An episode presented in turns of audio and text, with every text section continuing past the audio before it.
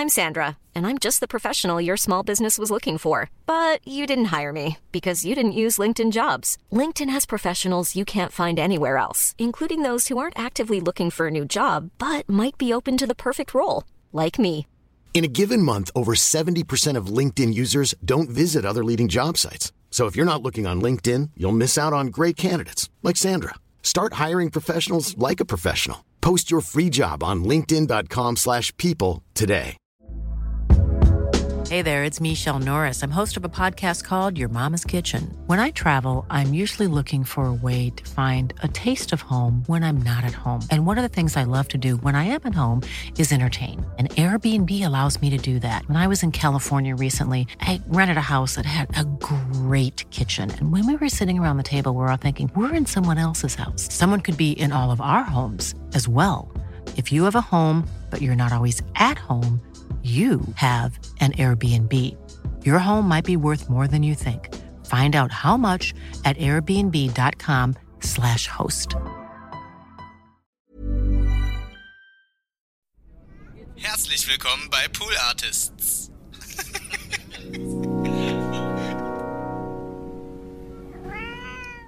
Ja, das war eine englische Serie Ja. und ich habe durch ein Casting die Rolle bekommen. Ich wusste damals schon, dass ich Schauspieler sein will. Ja.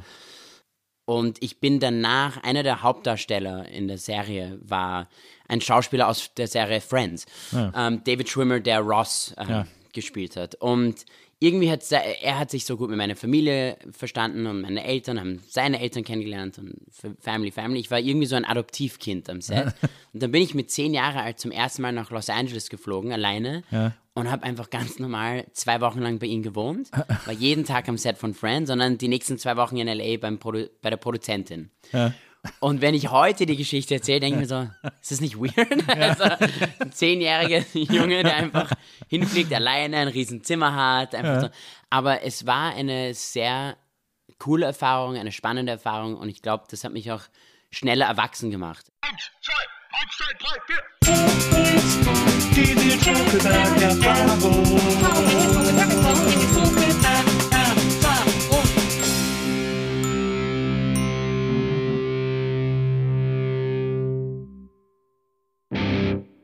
Hallo, liebe NBE-ZuhörerInnen. Herzlich willkommen zu einer neuen Folge der Nils Bokelberg-Erfahrung. Ich freue mich sehr, dass ihr heute dabei seid, denn heute möchte ich euch einen Gast vorstellen, auf den ich mich sehr gefreut habe, als er zugesagt hat, hier in diesem Podcast vorbeizukommen.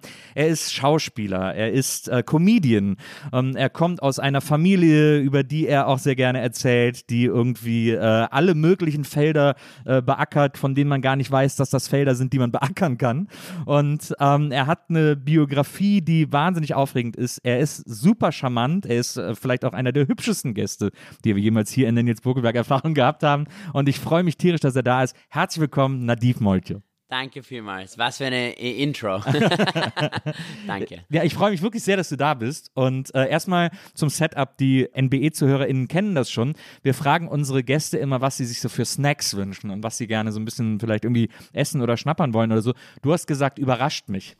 Und jetzt ist es so, Du bist ja äh, Sohn unter anderem von ähm, Haya Molche, die ja bekannt ist für die Neni-Restaurants. Dein Name ist ja auch Teil äh, äh, dieses Restaurants, weil Ja. Neni, das sind die Anfangsbuchstaben von dir und deinen drei Brüdern. Und äh, das sind ja, äh, also wer da noch nie essen war, das ist äh, israelische Küche, wahnsinnig lecker. Ich liebe die. Die sind auch oft so mit diesen 25-Hour-Hotels irgendwie verbunden und sind hammer, hammer, hammer, hammer lecker. Und da mussten wir natürlich ein bisschen was auffallen. Jetzt haben wir gedacht, was können wir dir so an Snacks bieten? Und dann habe ich Wenzel, unseren Producer, der heute auch hier bei uns ist und äh, das erste Mal wirklich neben uns sitzt. Wir haben ja mal die, die Sitzordnung ein bisschen geändert. Wenzel darf jetzt neben uns sitzen. Den habe ich gestern Abend noch in einen koscheren Supermarkt geschickt, um uns Snacks zu besorgen. Und wir haben jetzt Bagels mit Cream Cheese, Classic. Und dann irgendwie so zwei, was hast weißt du, was du da für Schokoriegel besorgt hast? Ich habe keine Ahnung und ich muss gestehen, ich war zum ersten Mal bei Kosher Life. Bester Laden. Es ist für mich schon, ich sehe den, den Geschmack von meiner Kindheit. Das Einzige, was fehlt, sind so eingelegte israelische Gurken. Oh ja. Davon hatte ich schon genug in meiner ganzen Kindheit. Hummus habe ich auch schon genug. Ich esse fast jeden Tag Hummus. Ja. Ich gebe ein bisschen auch in meinen Haaren, wenn, wenn ich einen Bad Hair Day habe. ähm, aber das, ich sehe hier Bagels und, und, und Schokoriegeln aus Israel und ein bisschen Cream Cheese. Das passt perfekt. Ich, Ja. hab, ich bin gestern in Berlin angekommen, habe schon eine Currywurst gegessen, also Sehr äh, gut. ein Tag reicht, jetzt bin ich wieder auf. Dann kannst du mir vielleicht sagen, was wir hier haben, weil ich weiß es selber nicht, was es ist. Also ich sehe hier zwei Regeln Tami, eines und das andere, ich kenne das eigentlich nicht, obwohl es ist komisch, weil ich bin, ich lese es mal vor, hier steht Rice Crisps Nougat and Caramel Bar. Oh, okay. Caramel. Ich weiß nicht, warum ich Caramel gesagt habe. Da ist auch kein Akzent drauf. Covered in Milk Chocolate. Ähm, also sehr gesund einmal. Ja, auf jeden Äh, auf jeden Fall koscher. Aber ich bin immer mit so zwei Sachen aufgewachsen in Israel, also von Süßigkeiten. Einmal ist Bamba. Das sind so kleine Erdnuss-Snips wie Chips. Ah, ja. Halt. Die sind irrsinnig gut. Wie so Erdnussflips oder was? Wie Ja, diese, genau, genau, Ah, genau, ja, genau. Ja. Kennt ihr das aus Amerika, diese Cheetos, wo man immer so orangene, neon-orangene Finger hat? Das wollte ich nie, aber vom Bamba ist so ein bisschen mehr Pastellfarben dabei. Da, da kann man ähm, einfach dein, normales Leben weiterführen, auch wenn man nicht alles abgeschleckt hat. Ähm, aber ich freue mich sehr, die zu kosten und ich bin gespannt. Ja, super, sehr gut. Ich, mach- ich schneide mir mal hier meinen Bagel schon mal auf, dann kann ich dir deinen mal rüberreichen. Äh, Ich habe auch noch eine Frage zu einem Snack, den es dort gab, ähm, und zwar der hieß Sticks. Kennst du das zufällig? Sticks, nein, kenne ich eigentlich nicht. Okay. Ist mir jetzt peinlich. Eigentlich, ich, sollte wahrscheinlich so alle. Regeln kennen. Muss ja nicht peinlich sein, was Wenzel da wieder was er meint, was er da gesehen hat. Äh, muss man nicht Danke, immer, danke. muss man sich nicht Schön mehr drauf verlassen. halluziniert im Supermarkt. Also das, was ich auch immer äh, in meiner Kindheit, in meiner Jugend auch get getrunken habe, es sind solche Plastiksäcke mit, mit Kakao drin, also ja. kalte Kakaomilch Ja. halt. Und es ist sehr unhygienisch. Man reißt einfach die Ecke ab im Mund Genau. und, und saugt das alles auf in einem und äh, ja. Das ist eh so schräg. Früher wurde ja auch, es gab ja, es gab zu der Zeit, als es noch den Milchmann äh, gab, äh, auch in Deutschland, wurde ja äh, Milch so in den 70ern, 80ern ganz oft in so Plastikbeuteln. Äh, man hatte Genau. dann extra so, eine, so, eine, so, eine, so ein Gefäß dafür zu Hause, wo man den Plastikbeutel reingepackt hat und hat dann die Milch. Also das ist auch das unpraktischste Gefäß für Flüssigkeiten aller Zeiten. Wieso wurde das in Ich glaube, so hat Corona wahrscheinlich angefangen. Ja. Lauter Kinder, die einfach einen Milchsack im Mund haben. Und dann ich mache mal ein bisschen Ja, ja, unbedingt. Cream Cheese. Ich hoffe, ich mache nicht zu viel Geräusche, man. Nee, also machst so viel Geräusche, Wir wie du wollen die willst. Geräusche. Ja. Okay, okay, das ist gut. Das ist Leben, diese Geräusche sind Leben. Mhm. Ähm, jetzt haben wir, äh, wie gesagt, deine, deine Mutter auch sehr spät. Ne? Die hat ihr erstes Restaurant, glaube ich, mit 50 eröffnet oder so. Genau. Äh, das ist ja auch irgendwie, finde ich auch irgendwie cool. Dann irgendwie nochmal, weil das wäre, glaube ich, ein Alter, in dem viele sagen, ach komm, jetzt will ich mir die Mühe nicht mehr machen. Aber da hat sie irgendwie nochmal richtig losgelegt. So. Auf jeden Fall. Ich habe heute irgendwie im Uber am Weg hierher da, darüber nachgedacht. Und ich habe gedacht, wow, weißt du, die, die Haya, also, also meine Mutter hat mit 50 angefangen und ich sitze am Uber und denke so, weißt du, weil ich, ich habe mir überlegt, so will ich darüber auch reden und, und das ist einfach eine große Inspiration. Es zeigt einfach, dass man nicht, ähm, dass es nicht zu spät ist, ein, einen Traum in Erfüllung zu geben oder, oder ähm, irgendwie, oder mehrere Träume oft. Weißt du, meine Mutter hat momentan, also hat viel erreicht, auch meine Brüder. Und wie du gesagt hast, mit 50 hat sie angefangen als Quereinsteigerin, plötzlich ohne Erfahrung wirklich, ein Restaurant aufgemacht und zum Glück war es ein, ein Erfolg. Und dann war ich im Uber und habe gesagt, wow, ist eigentlich schon eine inspirierende Geschichte und ich habe so viel Zeit noch, meine Sachen zu erreichen. Und da sitze ich, schaue aus dem Fenster und denke, "Ah, ich bin schon 32, eigentlich nur 12 Jahre, oh mein Gott, ich, ich muss mich beeilen. So lange habe ich eh nicht mehr, aber ja, es ist sehr inspirierend und ich bin sehr stolz auf sie, was sie alles gemacht hat. Und meine Mutter hat immer gemacht, also auch wenn sie keinen Job äh, sozusagen hatte, hat sie entweder Woll... Äh, Pullis gestrickt zu Hause und es an Freunden gegeben oder verkauft. Dann hat sie Caterings gemacht, ihr erstes Catering. Eine ihrer ersten, ersten Caterings war meine Bar Mitzvah-Feier. Das war so ein Riesenfest, drei Tage lang, ähm, im Schloss Ebreisdorf in Österreich und hat das österreichischste Schloss israelisch gemacht und so orientalisch ähm, und hat so eine jüdische Klezmer-Band äh, organisiert und, und viel äh, Middle Eastern Essen. Und es war aber sehr schön und es, und es war sehr schön, weil unsere Nachbarin damals hat eine Geburtstagsfeier gehabt und sie hat zu meiner Mutter gesagt, weißt du, ich will, dass du mein Fest machst, meine Geburtstagsfeier. Ich will, dass du kochst, ähm, dass du alles organisierst und dekorierst, dekorierst. Und sie hat gesagt, ja, natürlich mache ich das gerne, aber natürlich, ich mache es gratis. Also ich würde kein Geld verlangen, wir sind Freunde. Und die Edda, unsere damalige, damalige Nachbarin, hat gesagt, ich will, dass du irgendwas verlangst, weil sonst nimmst du auch deine Arbeit nicht ernst. Und dann bist du auch keine Professional. Und es war ziemlich schwierig für meine Mutter. Äh, sie ist immer sehr harmonisch und sie will keinen Konflikt haben. Jetzt ist sie viel besser. Oh, das kann dran. ich gut verstehen. Ja, aber sie hat gesagt, okay, ich respektiere das und, und dann, dann nehme ich eine symbolische Summe. Und, und seit dem Tag hat sie eigentlich gesagt, wow, ich kann das machen. Ich kann auch damit eine Karriere aufbauen. Und cool. da, da ging es los, ja. Dann äh, ist ja sozusagen auch von, äh, ist er dank Edders Hilfe irgendwie auch äh, irgendwie einen entscheidenden Absolut. Schritt weitergekommen irgendwie. Absolut. Ja cool. Und dank Edders Hilfe und dank Edders Ehemann, dass er eine kleine Summe, also, also alles relativ, aber eine Summe in meinen ersten Spielfilm investiert hat und da habe ich mein erstes Ah. Projekt angefangen. Also danke an die, an die ganze Familie. Aber das finde ich, eh- ich finde das ja, äh, das ist ja etwas, wenn man sich mit dir beschäftigt, was einem ganz oft ähm, äh, immer wieder äh, auffällt und wo man immer wieder drauf stößt, was ich auch so toll finde, ist, dass so diese Familienbande äh, und die Familiengeschichte bei dir ähm, immer eine ganz entscheidende Rolle spielt. Also in allen Dingen, die du tust, äh, sind, und jetzt mit Familie meine ich nicht nur die Kernfamilie, sondern auch, ihr seid ja offensichtlich auch eine sehr offene Familie, eine sehr gastfreundliche Familie, habt ein sehr offenes Haus, äh, in dem irgendwie immer Leute willkommen sind und auch jetzt äh, zum Beispiel dein aktuellstes Comedy-Special äh, habt ihr zu Hause, bei dir zu Hause auf oder im Haus deiner Eltern aufgenommen, äh, so eine kleine Bühne da gebaut im Durchgang und, und dann sitzen da Freunde und, und Familie und, und du spielst ihnen dein Special vor.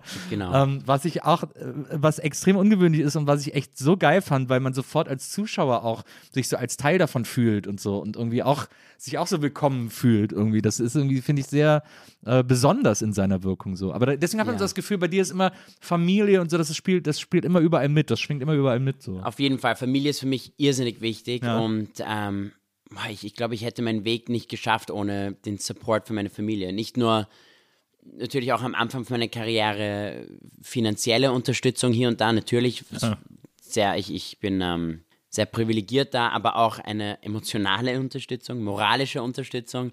Und, und das spielt für mich eine sehr wichtige Rolle und ich kann mir nur vorstellen, wenn ich einmal Kinder haben werde, werde ich auch alles geben, um sie zu unterstützen. Und, und meine Eltern haben nie gesagt, weißt du, wir brauchten nicht die besten Noten in der Schule, um ein, eine Belohnung zu bekommen. Also Das war wichtiger für meinen Vater, dass wir auch Bäume klettern und, und nicht nur zehn Stunden am Tag Mathematik lernen. Obwohl, es war jetzt auch nicht, dass sie sagen, hey, du kannst jetzt nur, äh, weißt du, in der Schule schlechte Noten bekommen. Naja. Das ging natürlich auch nicht. Ja. Aber es war sehr wichtig, dass wir unsere Leidenschaft, ähm, wie sagt man, austoben und, und, und leben. Und solange, dass wir glücklich sind und nicht faul sind, also dass wir machen, dann haben wir die volle Unterstützung von meinen Eltern und, und mittlerweile sind meine Brüder auch so erfolgreich, dass sie mich sehr an meinem Weg unterstützen. Und es ist sehr wichtig, vor allem als Schauspieler und als Comedian, äh, das sind so viele, es gibt so viele Momente, jeden Tag Momente, wo man entweder ein Nein bekommt äh, oder ich kriege ein Casting nicht oder ich kriege keine Antwort oder mein Witz funktioniert nicht oder was auch immer oder ich kann mich jetzt drei Monate lang, habe ich keinen Job. Es ist schwierig, weil man muss alles einfach reingeben Ja. Aber man bekommt phasenlang sehr oft nichts irgendwie zurück ja. von Jobs und da ist es für mich ja sehr wichtig, dass meine Brüder mich immer unterstützen und ich kann immer den, mein Telefon nehmen, anrufen und die sind innerhalb von einer Sekunde da. Mein Vater zum Beispiel hat, als ich aufgewachsen bin, er, er war ja ehemaliger Pantomimenkünstler ähm, und dann Körpersprache. Experte und hat viele Seminare gegeben um die ganze Welt. Er war, als wir jünger waren, sehr oft nicht zu Hause. Er war viel auf Tournees und auf Reisen, bei der Arbeit. Aber sobald wir was brauchen, brauchten, ähm, ich verlerne schon mein Deutsch. Sobald wir was brauchten, war er innerhalb von Minuten da. Auch, auch wenn es nicht wichtig war. Wenn es ähm, Internet funktioniert irgendwie zu Hause nicht. Oder wie, wie, wie funktioniert dieses DVD- oder VHS-Spieler. Und außer er war in einem extrem wichtigen Termin oder mitten in einem Seminar, er, war er immer da. Und das finde ich wichtig. Man muss nicht immer physisch neben jemand stehen und die Hand halten, aber einfach das Gefühl geben, wenn was ist, bin ich für dich da. Ja. Ja, das stimmt. Dein Vater, äh, wie du schon sagst, äh, berühmter, äh, sehr berühmter Pantomime, Sammy Moitio, ähm, wahrscheinlich einer der, weiß ich nicht, fünf größten Pantomime der Welt irgendwie.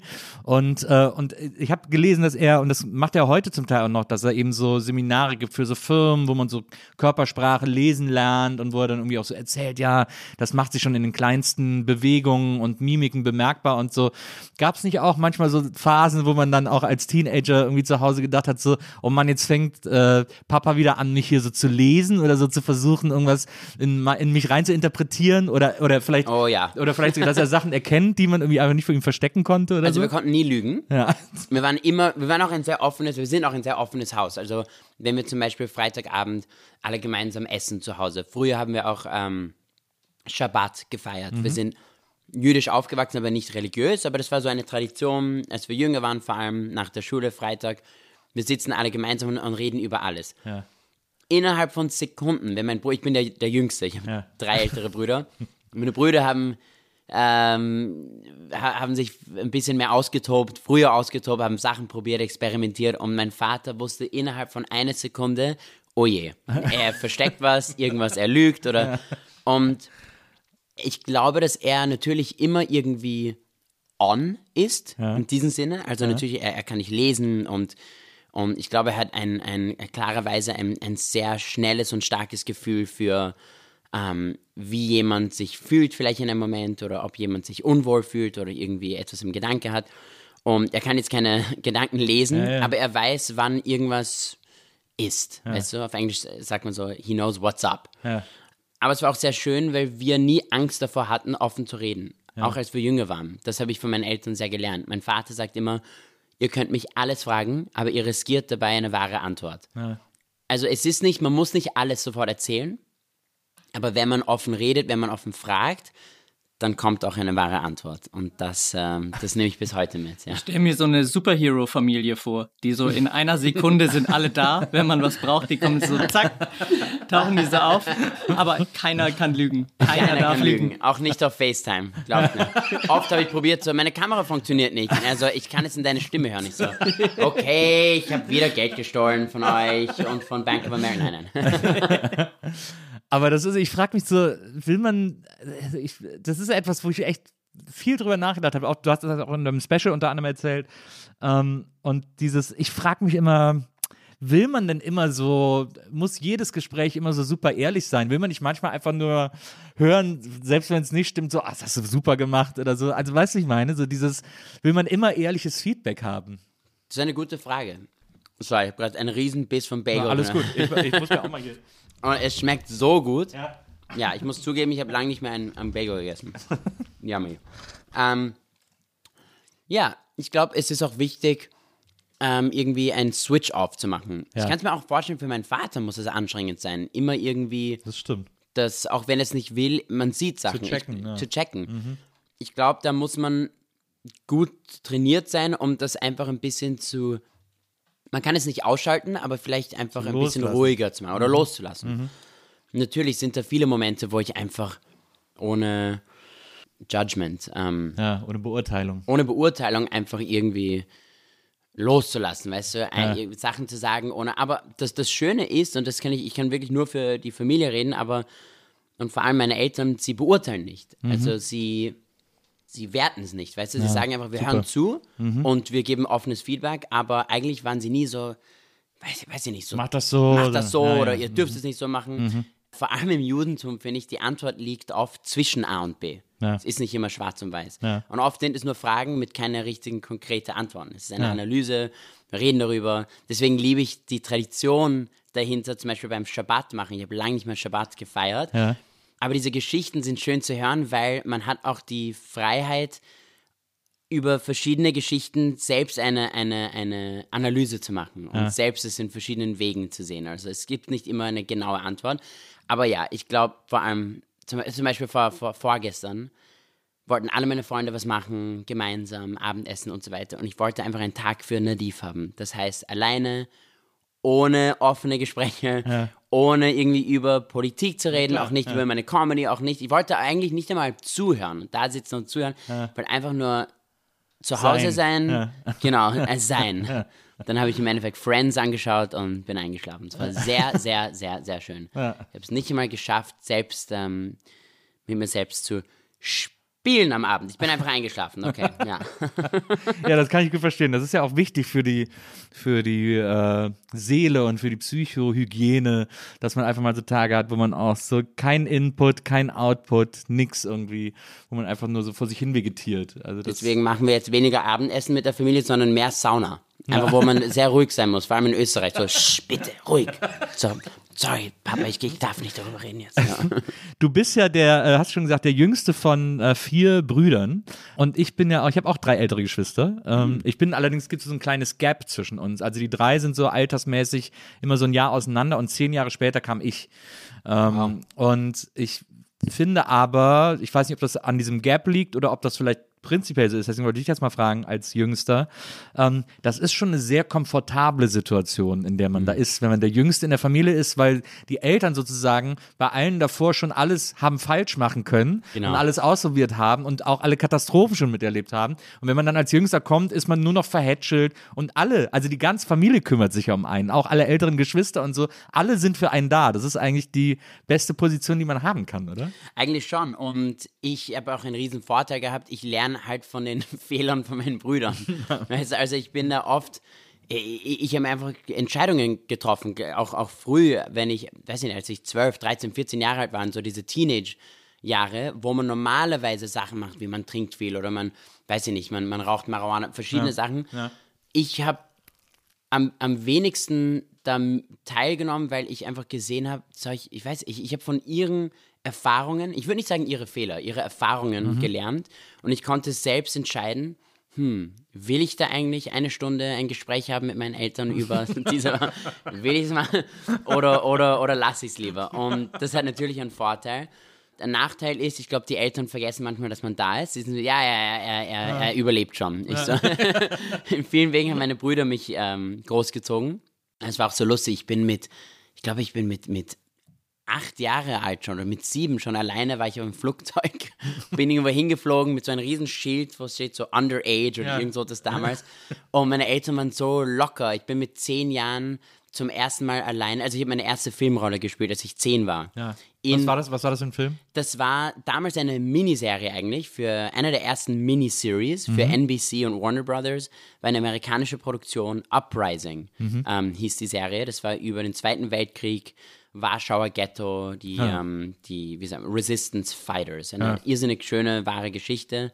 Eine traurige Geschichte, aber eine tapfere Geschichte im Zweiten Weltkrieg. Also bist du aber auch schon englischsprachig aufgewachsen. Also Genau, ist- genau. ja, ja. Also ich bin schon vom Kindergarten, ähm, haben, wir, haben wir Englisch gelernt. Okay, mhm. Ich war auf der Vienna International School. Und ja, wir, wir, generell, wir sprechen alle Sprachen zu Hause. Ja. Das heißt eigentlich nur eines, wir können keine einzige Sprache fließend reden. Meine Eltern sprechen Hebräisch untereinander, wir, also wir Brüder Englisch. Und dann reden wir Deutsch mit unseren Eltern. Und ja, genau. aber kannst du auch Hebräisch, ja? Ja, schon. Ich verstehe Hebräisch, aber ich kann jetzt, ich, ich habe es auch verlernt und, und ich muss es jetzt wieder, wieder lernen eigentlich. Das ist eine schöne Sprache. Aber ja, das war eine englische Serie Ja. und ich habe durch ein Casting die Rolle bekommen. Ich wusste damals schon, dass ich Schauspieler sein will. Und ich bin danach, einer der Hauptdarsteller in der Serie war ein Schauspieler aus der Serie Friends. Ähm, David Schwimmer, der Ross ähm, Ja. gespielt hat. Und irgendwie hat er hat sich so gut mit meiner Familie verstanden und meine Eltern haben seine Eltern kennengelernt und Family, Family. Ich war irgendwie so ein Adoptivkind am Set. und dann bin ich mit zehn Jahren alt zum ersten Mal nach Los Angeles geflogen, alleine. Und habe einfach ganz normal zwei Wochen lang bei ihm gewohnt. War jeden Tag am Set von Friends, sondern die nächsten zwei Wochen in L.A. Beim Produ bei der Produzentin. Und wenn ich heute die Geschichte erzähle, denke ich mir so, ist das nicht weird? Also, ein zehnjähriger Junge, der einfach hinfliegt, alleine ein riesen Zimmer hat. Einfach so. Aber es war eine sehr coole Erfahrung, eine spannende Erfahrung und ich glaube, das hat mich auch schneller erwachsen gemacht, als ich gesehen habe, wie sich Leute dort in Amerika auch am Set äh, benehmen, was heißt es, Schauspieler zu sein, vor allem so eine Comedy-Serie zu beobachten. Ich Ja. glaube, seitdem wollte ich auch Comedy machen. Ja. Also ja. Ja, ist ja bei Friends am Set zu sein, ist ja auch. Also ich hatte mal, ich habe ja in äh, München Regie studiert, an der Filmhochschule, und wir hatten mal einen Dozenten, der durfte mal so eine Woche mit äh, dabei sein, wie Friends produziert wird, also auch im Writers Room und so weiter und so fort. Ja. Und der hat zum Beispiel erzählt, dass die, ähm, wenn die so äh, aufgezeichnet haben, wenn die getaped haben und dann gemerkt haben, dass ein Joke nicht funktioniert hat, dann haben die sofort die äh, Aufnahme unterbrochen und die Writer sind sofort hingegangen, haben den neu geschrieben. Genau. Und die Schauspieler haben den neu gelernt und haben den dann, sind wieder raus und haben den wieder gespielt, bis der, bis der Joke saß sozusagen. Genau, es ist wie eine. Maschine. Und das Coole ist, sie proben halt Montag, Dienstag, Mittwoch, Donnerstag. Ja. Mhm. Und dann am Freitag ist ein Live-Publikum dabei. Also wenn man dieses Lachen hört, ist alles echt. Ja. Da waren, glaube ich, 300 Leute im Publikum. Man merkt auch, wenn ein Witz nicht funktioniert, innerhalb von zwei Minuten kommen fünf Riders, zehn Riders und es Crazy. ist crazy zu sehen. Ich Ja. kann mich noch erinnern, da war eine Szene, wo Ross und Rachel hätten sich küssen sollen. Ja. Und der David Trimmer und Jennifer Aniston, das war auch so in der achten Staffel schon oder so, haben gesagt, weißt du, irgendwie, es, es, es funktioniert nicht so. Es ist unsere Geschichte, wir, wir dürfen es nicht, weißt du, unser Publikum wird uns nicht das verzeihen, weißt du, es ist zu früh, dass wir wieder zusammenkommen, es ist zu, und es war so ein Riesenmoment und dann haben sie es wirklich innerhalb von fünf Minuten umgeschrieben und dann war es so, dass sie ihn küssen wollte und er ist so zurückgezogen und dann war es ein Riesenlacher und ein, ein Comedy-Moment anstatt ein Romantic Moment, das, weißt du, wo jeder sich wirklich, also es ist, es war spannend zu sehen, wie viel Input jeder hat. Ja. Ja. ja, super. Geil, da dabei gewesen zu sein äh, und das, das miterlebt zu haben. Ja, ja. Ich habe auch, aber das, ich kann das gut verstehen. Also meine Eltern waren auch so, die haben mich auch früh einfach in die Welt geschickt. Das ist wahrscheinlich echt, wenn es dann das vierte Kind ist, da denkt man, komm, was soll passieren? Er überlebt. ja, er überlebt. Ich weiß, Ja. also die haben mich mal, ich war mal zwei Wochen in Frankreich äh, bei einem Geschäftskollegen von meinem Vater, der äh, in der Nähe von Paris gewohnt hat. Der hatte auch eine große Familie, der hatte zwei ältere Töchter und hatte einen Jungen in meinem Alter. Und da äh, haben meine Eltern mich zwei Wochen hingeschickt und ich hatte gerade zwei Jahre Französisch in der Schule. Also es war keine Chance, dass ich mich wirklich hätte verständigen können. Und hab mir gedacht, komm, da lernt man das und so. Und habe mich einfach da so alleine, also bin ich auch alleine mit dem Zug hingefahren und so, alleine nach Paris. Wow. Ähm, Ich finde das so wichtig, Ja. weil, weil auch, ich glaube, nur so lernt man verschiedene äh, Kulturen auch. Weil ich es ist, ich- wir sind in Österreich aufgewachsen, in Wien. Meine Eltern kommen aus Israel. Meine Mutter rumänische Abstammung, mein Vater bulgarische, spanische Abstammung. Es ist sehr international und ich- glaube, es war für meine Eltern wichtig. Und ich glaube, das, das war auch der Grund, warum wir auf diese Schule in International School gegangen sind, weil sie wussten, das sind Kinder von der ganzen Welt. Und das war sehr wichtig ähm, für meine Eltern, dass wir das auch verstehen und, und lernen und respektieren. Und ich finde, das ist auch das Schöne an Comedy, dass das Lachen und Humor und Witze in vielen Aspekten eine internationale Sprache ist, dass wir alle gemeinsam teilen und damit Erfahrung haben. Jeder Mensch lacht. Ähm, und äh, ja, und, und, und es war sehr wichtig für mich. Ich glaube, heute bin ich der Mensch, den ich bin und ich lerne jeden Tag neue Sachen und ich mache Fehler wie jeder andere Mensch, aber ich sehe es als großer Vorteil, dass ich auch die Welt erlebt habe und weiterhin erlebe. Und natürlich, ich bin sehr privilegiert, das, das verstehe ich. Es ist nicht leicht, dass man einfach um die Welt Ja. reisen kann, das, das verstehe ich auch, aber mindestens darüber lesen, äh, mit Leuten reden, Menschen kennenlernen, das finde ich sehr wichtig, aus einem Bubble zu gehen. Ich glaube auch, ich glaube, man lernt am meisten in der Fremde, äh, wenn man äh, außerhalb der Comfortzone ist. Ich glaube auch, dass es an, auf den wenigsten Orten der Welt wirklich schlimm ist, dass man da irgendwie in Gefahr wäre oder so, gerade in Städten äh, und gerade heutzutage irgendwie. Also ich habe eine Tochter, die ist jetzt 20, die ist mit äh, 18 nach der Schule, ja 18 muss sie gewesen sein, ist sie auch alleine nach, also erst nach äh, Vancouver zu Verwandten und dann alleine nach New York für eine Woche oder so. Und äh, ihre Mutter hat gesagt, ja, können wir das wirklich machen? Und wie gesagt, ist doch das Geilste. Also mit 18 alleine in New York, was kann, was kann geiler sein? Was kann mehr Spaß machen als das? Und was soll da passieren? Die hat in einem Hotel gewohnt, wo es ein bisschen ätzend war. Aber das ist einem mit 18 auch noch egal, so, weißt du, wenn da, wenn es von der Fall. Decke tropft oder, oder Ja. irgendwie die Leute laut sind oder so. Ich finde auch. Und da habe ich gedacht, also das, ich würde sie am liebsten noch viel mehr wegschicken, so, weil das ist eigentlich, ich finde, da lernt man am allermeisten, wenn man einfach mal rauskommt. Wie so. war die Erfahrung für Sie? Super, sie jetzt, also sie liebt New York und hat es auch danach äh, noch total geliebt. Ich habe ja dann von hier aus habe ich ihr mal, habe ich ihr so eine Stadtrundfahrt, so eine Hip Hop Stadtrundfahrt gebucht, die sie dann Wow. gemacht hat und dann äh, wollte sie ins Musical, habe ich ihr hier Tickets gebucht und so und So äh, cool. und das war total cool. Also so. Schön. Das finde ich, das finde ich ist ganz wichtig, dass man so rauskommt und die Welt irgendwie sieht. So, da lernt jeden man einfach Fall. am meisten. Und wir haben auch zu Hause, wie du es gemeint, meine Stand-Up-Comedy-Show habe ich zu Hause gefilmt, bei meinen Eltern zu Hause, also Ja. wo ich aufgewachsen bin. Ja. Und äh, auch unser Zuhause, wir, waren, wir haben immer ein offenes Haus gehabt. Wir haben viele Gäste gehabt, manchmal haben Leute dort gewohnt. Also es äh, bei denen Schwierigkeiten gab. Oder wir haben immer wieder so entweder Adoptivkinder gehabt oder eine, eine bunte Mischung von, von verschiedenen Menschen, die in and out waren. Ähm, und sehr künstlerisch. Also viel. Ja viele, viele Künstler haben dort performt und mein Vater, als er im, in Wien hatte, war er Professor im Max Reinhardt Seminar. Ja, so da das, das, die bekannte Schauspielschule in Wien. Genau, und seine Schüler waren, ich meine, irrsinnig begabte Schüler, auch Christoph Walz zum Beispiel war ein Schüler von ihm viele Jahre. Also ja. sie sind immer im Sommer bei uns zu Hause.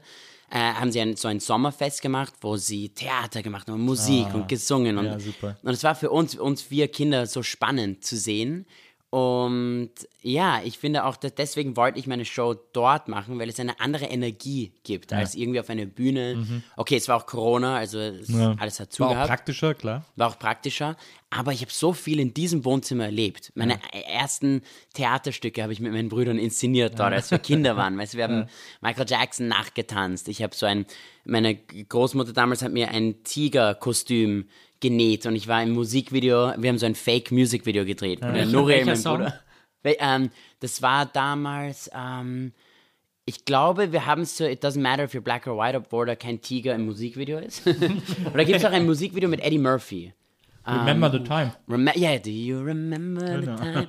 um, ja, viel, es ist so eine, eine, eine äh, Compilation. Wir mhm. haben so DJ gespielt ein bisschen. iPhone-Syndrom nennt man das heute, glaube ich. So, nach 10 Sekunden, next song, next song. Und ich habe ein Tiger gespielt und wir haben so viele Videos davon. Deswegen wollte ich meine Show auch, auch die Regie führen, weil ich habe immer wieder in, im Special Sachen reingeschnitten, mhm. wie wir Kinder waren, auch ja. Footage von meiner Bar Mitzvah. Ja. Ähm, aber das hat uns sehr zusammengebunden und ich habe meinen ersten Kuss dort gehabt. Weißt du, meine, meine, meine, auch, auch, auch äh, traumatische Erfahrungen. So. Deine Mutter hat dich beim Masturbieren erwischt im Wohnzimmer. Masturbieren erwischt, genau. und ich habe nur eine Geschichte erzählt in meiner Show. Das waren mehrere Male. Ich habe von meinen Fehlern leider nicht gelernt. Ähm, ich habe meine Beschneidung im Wohnzimmer gehabt. Also es waren schon ein, paar crazy, crazy Sachen dabei. Und da habe ich gesagt, very dick-related, dieses Wohnzimmer für dich irgendwie. Very dick-related. Ja. Wohnzimmer hat viel ja, mit Penis zu tun. Für ja. Meine arme Mutter, sie wollte immer eine Tochter haben. Ja, Man sagt ja, be careful what you wish for. Ja. und äh, deswegen sind wir auch, glaube ich, so nah aneinander. Wir sind ja alle zwei Jahre auseinander. Ja. Weil meine Eltern konnten eigentlich sieben Jahre lang keine ähm, Kinder bekommen. Ja. Meine Mutter war äh, hat mein Vater auf sieben Jahre lang auf Tournee unterstützt, mhm. als er Pantomime gemacht hat noch. Mhm. Und dann war, ja, und dann haben sie einfach gesagt, okay, wir stoppen das einmal. Let's not try. Mhm. Und plötzlich ging es dann los. Und dann kam der Nuri und sie hat gesagt, okay, jetzt will ich nicht aufhören. Sofort noch ein, noch ein, noch ein. Und ich glaube, beim zweiten wollte sie dann, okay, machen wir noch einmal, wir brauchen eine Tochter. Nein, nein, es nicht funktioniert, okay, noch eine, noch eine Chance. Dann bin ich da rausgekommen, ich glaube, es hat ein paar Sekunden gedauert, bis sie gemerkt haben, ich bin ein Bub. Ähm, sie so, was ist das? Ah, okay, ein, ein, ein Pimmer, ein Schlommo da unten. Und, ähm, und ja, und, und es war, ich, ich mich auch sehr oft als, als Mädchen verkleidet, als ich jünger war. Ah, ja. eine feminine Seite auf jeden Fall. Aber ich finde das auch wichtig. Da, darüber habe ich mit einer Freundin gesprochen. Was heißt Macho zu sein oder was heißt es, ja. ein Mann zu sein heutzutage? Ich glaube, es ist auch wichtig, beide Aspekte irgendwie in einem zu, zu mischen, von ja. beiden Seiten zu lernen glaube, das ist, ich glaube, das ist heute mehr denn je irgendwie, dass das mhm. auch, dass die Gesellschaft auch dafür offen ist und das irgendwie äh, interessant findet und dass auch dieses neue, so eine neue Idee von Männlichkeit eben das äh, quasi alle Geschlechter mit einbezieht in so ein, in so eine, in so ein genau. Typ von Männlichkeit. Genau, und auch da einfach total offen zu sein. Mhm wie immer diese Person sich äh, identifizieren will, mhm. das zu respektieren und aber auch immerhin darüber sich irgendwie trauen, Witze darüber zu machen. Nicht ja. nur darüber, generell über alle Situationen im Leben. Ich mache mhm. mich über mich selbst lustig. Ja. Ähm, ich habe auch Momente natürlich, wo manchmal klappt es, manchmal nicht, wo ich mich über andere Menschen, nicht andere Menschen lustig mache, aber über ihre Erfahrungen oder vielleicht ihre ähm, Misserfolge, aber ohne Wertung. Also Schadenfreude zu haben, ohne Wertung, irgendwie, ja. ohne Judgment, damit es auch nicht verletzlich ist. Und da das ist schwierig. Das ist manchmal eine schwierige Balance und ich würde sagen, meine Comedy ist generell 9, 95 Prozent über meine ein, eigene peinliche Geschichte. und da habe ich nie Angst irgendwie, über mich selbst lachen zu können. Ja. Und ich mache ja auch viele Witze in meiner Stand-Up-Comedy-Show, jetzt der, die das, was auf YouTube ist, so über genau das. Was heißt es, Mann zu sein? Was heißt es, in so einer Familie aufzuwachsen? Ja. Ähm, äh, ähm, Momente, wo ich mit einem Junge geflirtet habe. Und manche Leute schreiben mir so, aber da, da denken Leute, dass du auch schwul bist danach, oder? Und, dann, und dann erfahren wir, dass du nicht schwul bist, dass du eine Freundin Ich, ich denke mir immer so, es ist doch ganz egal, Ja, was, absolut. was ich bin. Wer, who cares? ich ich, hab meine, meine, ich glaube, meine Mutter wünschte sich, dass ich vielleicht das eine davon vielleicht einen schönen Mann nach Hause mitbringen kann. Sagt meine Mutter immer, wir haben noch Zeit, wir haben noch Zeit. My life's not over. Ja, sie weiß es ja am besten. Sie hat ja erst mit 50 äh, ihre Restaurants gegründet. Genau, genau. Also da kann noch viel passieren. Ja. Und äh, ich, ich fand das auch, was ich auch sehr witzig fand an dieser, an diesen Geschichten aus deinem, äh, aus eurem Wohnzimmer, so, äh, wenn du von früher erzählt hast, ist, dass deine Eltern offensichtlich ein großes Fable haben für japanische Sex-Porzellanfiguren, die Oh da in so einer Vitrine stehen. Da erzählst du sehr ausgiebig von, dann zeigst du sogar ein paar. Ja. Und das, die sind echt super weird, muss ich sagen, an Oh dieser ja. Stelle. Ja, die meisten Kinder da in meinem Alter haben damals mit, mit Spiel, ähm, mit Autos äh, gespielt oder mit, weiß nicht, Lego zusammengebastelt. Mm, wir mussten mit, äh, mussten ist eine Übertreibung, wollten vielleicht, mit japanische Sex, Kamasutra Sexfiguren spielen. Wir sind immer viel, wir haben ein großes Haus, viel rumgelaufen, rumgetobt. Und in diese Glasvitrine sind die Figuren manchmal auseinandergekommen Ja. als wir irgendwie viel im Wohnzimmer getanzt haben und so weiter. Und ich musste dann die zwei Figuren so zusammen. Wie kann, man, wie kann man sich die vorstellen, diese Figuren? Wie sahen die aus? Also eine Figur ist ein Riesenpenis. Eine, eine japanische Frau umwickelt sich um den Kopf. war meine Liebe. Very dick related? Very dick related. Ich habe meine ganzen Oscar-Reden so geübt vorm Spiegel. Dann gab es kleinere Figuren. Also es sind wirklich Hardcore. Wo so ein, Absolut, ein ja, Penis das, ja. in einer Vagina drinnen ist, aber es sind zwei separate Figuren. Und da habe ich meine erste Positionen gelernt. Wie ich so, also die, okay, und, und also die Frau umwickelt sie, aber mein Penis ist nicht so groß. das ist eine Statue hier. Das ist Life-Size. Also mein Vater so, nein, nein, nein, schau, schau dir in der unteren Vitrine, das sind da kleinere Figuren. Das ist vielleicht mehr für dich zu lernen. Ich so, ah, okay. Ah, okay. Ah, der hat's auch beschnitten. Okay, jetzt, jetzt sehe ich mich selbst in diese kleine, kleine Porzellanfigur. Aber das ist ja auch, ich, als Kind ist das ja auch wahnsinnig faszinierend, so diese Figuren. Also das kann ich mir schon vorstellen, dass das so eine Anziehungskraft auch hat und so. Ich meine, du bist ja auch sehr, bist ja offensichtlich auch sehr frühreif gewesen. Ich glaube, in einem Special hast du erzählt, dass du äh, mit Masturbieren im Alter von neun angefangen hast. Oh je, habe ich das gesagt? Ja, ich also immer super, Sachen, ich sage. Ja. super early irgendwie. Ja, ja, ja. Also ich habe so, ich, ich glaube, ich war schon zweistellig. Ich glaube, so zehn, elf wäre Ja, ich ich mir schon gewesen ich, war neun, ich war neun, aber ich habe auch nicht irgendwie. Ich glaube, es war eher wieder. Ich bin mit Brüdern aufgewachsen, weißt du? Also, mit, also ich habe von denen Nachgemacht gelernt, quasi. nachgemacht und ich wollte einfach ein Teil davon sein, also alleine Teil Ja. davon sein. Äh, das muss man auch dazu sagen. aber ich habe, ich kann mich noch erinnern, dass das, wenn wir jetzt ganz offen reden, wie beim Schabbatessen, das Gefühl war da, aber ich war ja noch nicht reif genug oder erwachsen genug, um richtig, glaube ich, so einen, einen Orgasmus zu haben oder irgendwie, wo, wo meine, meine Tränen rauskommen aus meinem Pimmel. meine traurigen Tränen. nennst. Lusttränen. ja. Ja, verstehe. Aber Ähm. interessanterweise habe ich mit Sex viel später angefangen. Wie, wann, Ich war 19, als ich meine, als ich mich, in, wie, wie sagt man, entjung, ja, in Jungfurt. entjungfert, ja. Aber weil du keine Gelegenheit hattest. Du hättest gerne schon vorher. Oder weil Ich glaube, ich habe ein paar Momente gehabt, aber ich war ziemlich nervös und es ist auch oft so bei Stand-Up-Comedians, finde ich. Man traut sich Sachen zu sagen, aber dann im echten Leben ist es so, okay, okay, okay, aber jetzt ist es echt, jetzt ist es echt.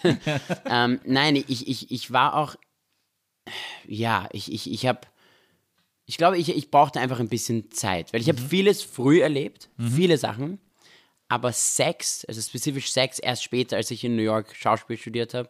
Und ja, ich glaube, dass ich Momente hatte, dass, dass die Sache war, ich war erstens einmal, das ist keine Ausrede, aber ich war immer sehr klein, sehr dünn, ich war immer der beste Freund, ich habe viele Freundinnen gehabt, Ah, ja. habe noch immer, die meisten von meinen besten ich. Freunde sind ja F- ähm, Frauen. Ich, ja, irgendwie war ich immer der Lustige. Und ich habe sie alle zum Lachen gebracht, aber dann, wenn es um ernste Sachen ging oder um oder vielleicht nicht um ernste Sachen, weil sie haben mich immer ernst genommen, aber wenn es um Sex ging oder Liebe oder solche Sachen, war es immer so, ja, aber du bist der Funny Guy, der, der junge, lustige, wir brauchen dich in diese Rolle. Und sie haben normalerweise ähm, sich mehr mit älteren Typen irgendwie, weiß ich nicht, ähm, ähm, ja, die so ein bisschen die so reifer wirkten Ja. oder so. Ich- Also, ich, ja. war auch, ich war, glaube ich, wie sagt man, mature, äh, aber ich war jetzt nicht reif, reif. Ich war noch ein Junge. Ich finde, dass ich erst jetzt, ich bin 32, erst jetzt finde ich langsam meine Reife, erstens mal physische Reife, aber auch eine innere Reife. Wie gesagt, ich, ich habe immer, ich glaube, ich war immer erwachsen in vielen Dingen, ähm, weil ich auch so aufgewachsen bin, wie gesagt, über alles zu sprechen und meine Brüder, aber aber erst jetzt kann ich die Sachen auch kommunizieren, auch mit mir selbst kommunizieren. Ich habe diese Gefühle gehabt, aber und ich probiere es, ich merke auch bei all meinen Comedy-Shows, ich will bei jeder Show einfach mich verbessern, vertiefen und da braucht man einfach Erfahrung und nicht nur Comedy-Erfahrung, aber Lebenserfahrungen. Und erst jetzt im letzten Jahr, zwei Jahre, habe ich viele Sachen erlebt, die ich bis jetzt nicht erlebt habe. Es macht mich auch als Schauspieler besser und als Mensch besser. Ja.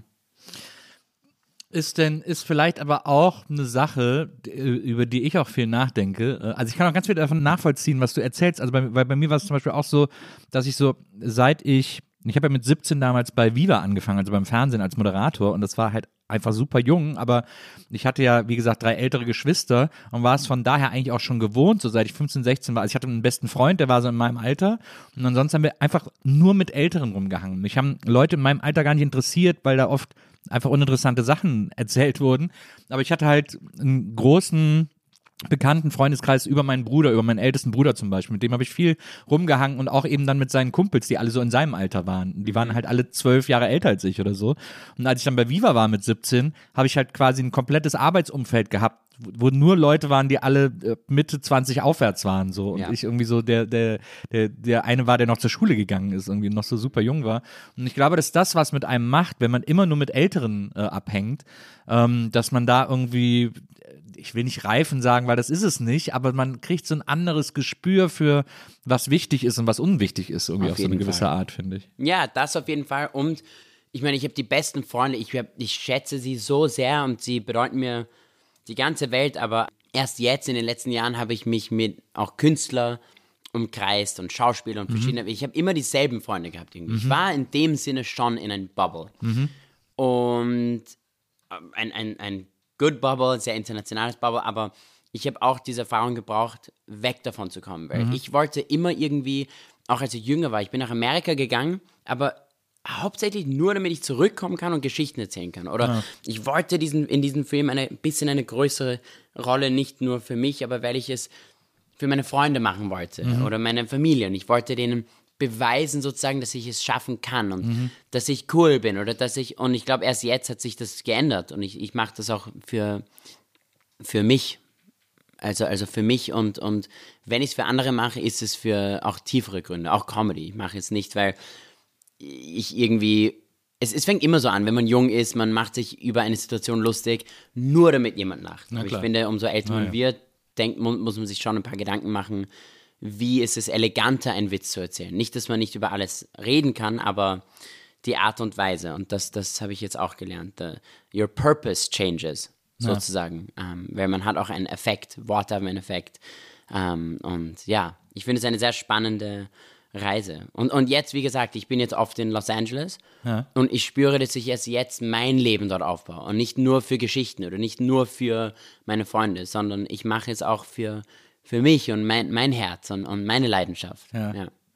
Wie ist das denn äh, eigentlich losgegangen, dass du ähm, wirklich als Schauspieler, also du hast jetzt gesagt, du wolltest irgendwie mit sieben, war dir schon klar, dass du Schauspieler werden wolltest und dann hast du mit zehn eben diese Riesenrolle auch ergattert ähm, in dieser, in dieser Miniseries. Und du hast ja dann auch, bist ja dann auch in Schauspielkurse, Schulen, Seminare gegangen, Workshops. Ähm, wie genau ist das denn, äh, wie, ja, also wie geht man, wie, wie macht man das? Also es, es ist Mhm. ja ein Traum von vielen, nach, nach LA zu gehen, nach Hollywood zu gehen, nach Amerika zu gehen, Ja. um da irgendwie mit der Schauspielerei anzufangen. Auf jeden Fall. Ich finde, es gibt nicht immer einen Weg. Ähm, absolut, glaub ich auch, Genau, ja. es sind viele Türen, die in ein Zimmer. Ja, ähm, ich habe immer gesagt, wenn die Türen sich nicht öffnen, in ein Zimmer reinzukommen, dann gehe ich durch ein Fenster irgendwie. Oder durch- ich, ich, I'm gonna break in. Ähm, aber ohne creepy zu sein. Es gibt ja auch das schöne Zitat von deinem Vater, wenn das Leben schwierig ist, einfach aufgeben. Ja, genau. wenn, das Leben, wenn das Leben schwierig ist, einfach aufgeben. Oder wie mein Bruder es beim Fitnesscenter sagt, äh, don't break a sweat. Just leave. Ähm, ich finde, also für mich, ich wusste schon immer schon, dass ich in Amerika eine Karriere machen wollte. Ich, Das wusste ich seitdem und ich, ich glaube, es war wegen dieser, es war auf jeden Fall wegen dieser Erfahrung, ähm, als ich zehn war. Und da habe ich den Vorteil gehabt, ich kann gut Englisch sprechen wegen der Schule. Und ich habe Kontakte aufgebaut, schon seitdem ich zehn war. Vor allem zum Beispiel dieser Schauspieler aus Friends. Und die anderen Schauspieler, da war einer dabei, Hank Azaria, der die ganzen Stimmen für die, The Simpsons macht und so weiter. Aber meine Erwartung war extrem hoch. Ja. Und ich glaube, da kommt die Gefahr, weil ich habe gedacht, ich habe einen Plan. Weißt du, ich, meine Eltern, sie waren nie wirklich streng, außer bei ein paar Sachen. Und da, zum, vor allem mein Vater, wenn er sagt, nein, er ist ein sehr, ähm, er hat seine Prinzipien, er hat gesagt, wir wollen, dass du zuerst dein normales Leben führst, mit deinen eigenen Freunden, nicht nur, weil du sagst, es ist, du warst mit vielen älteren Leuten in, im, im Arbeitsfeld. Das habe ich auch gehabt im Film und dann andere Filme, was sehr wichtig war, aber gleichzeitig auch dein Leben zu führen, mit deinen Freunden, dein Alter, deine. Und meine Eltern waren ziemlich streng. Sie haben gesagt, du musst die Schule ganz normal zu Ende machen. Mit 18 kannst du dann Schauspiel studieren. Dann unterstützen wir dich, auch finanziell. Aber du musst es lernen im Theater. Und danach kannst du deinen Weg gehen. Klar, ich meine, wenn man den, wenn man einen Vater hat, der, äh, der die auf der Bühne groß geworden ist und Genau, der die Bühne da groß gemacht hat, dann will der ja. natürlich auch, dass du, dass du da das Handwerk richtig lernst. Auf So. jeden Fall. Ja. Und ich danke, also ich, ich, es war das, das größte Geschenk für mich, nicht nur bei, äh, in der Theaterschule, aber auch, ich habe in New York studiert. Die Stadt hat mir so viel beigebracht, einfach dort alleine zu leben. Drei Jahre Wie lang. alt warst du da? Acht, zwischen 18 und 21 war ich in krass. New York. Ja, Ja, direkt aus der Schule. Und für mich, ich habe dann aber gedacht, sobald ich fertig bin, ziehe ich nach LA und dann werden mir alle diese Leute helfen.